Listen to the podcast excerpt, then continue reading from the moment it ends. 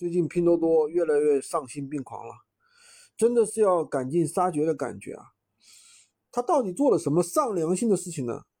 大家现在都知道啊，很多人做无货源的都是在多多上面代发，但是呢，最近只要你在上面帮客户代发，客户就会收到短信，而且还会说你被骗了，你被挣了差价，怎么怎么样。那我们以前出过一个解决方案，最简单的就是把客户手机号码的四位故意改错一位，或者是说干脆就把自己的手机号码填上去，对吧？甚至还有一些软件出了用虚拟号下单的方法。其实这些方法呢，现在都失灵了。就算你这样做啊，仍有一定概率的话，有短信发过去。那这个是什么情况呢？其实因为有很多人啊，在拼多多里面下过单。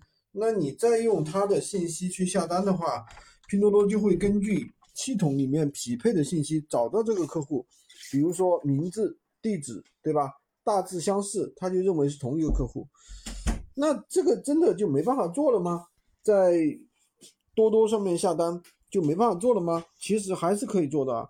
我跟大家讲几个方法，大家一定要先点赞收藏起来，认真听，内容啊真的是太干了。有可能我随时删除。第一个方法呢，就是去幺六八八或者是某宝或者是淘特上面去找替代货源。其实多多上面的大部分商家在别的地方都会去开店的。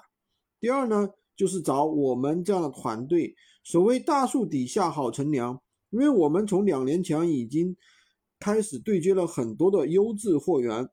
然后呢，目前有几十种了，像电脑、投影仪、家具、空调等等等等，太多了。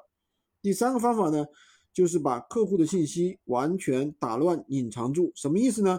就是把他的名字和地址全部打乱。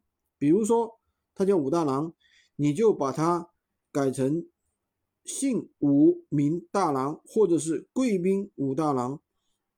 地址里面呢，也加一些混淆字符。或者是一些特殊的一些符号，屏蔽一下。手机号码更要替换一下，比如说它是幺三零，你可以写个幺三二，对吧？那我总结了一套闲鱼干货，评论区打出，可以找我领取，加我的微，在我头像旁边获取闲鱼快速上手笔。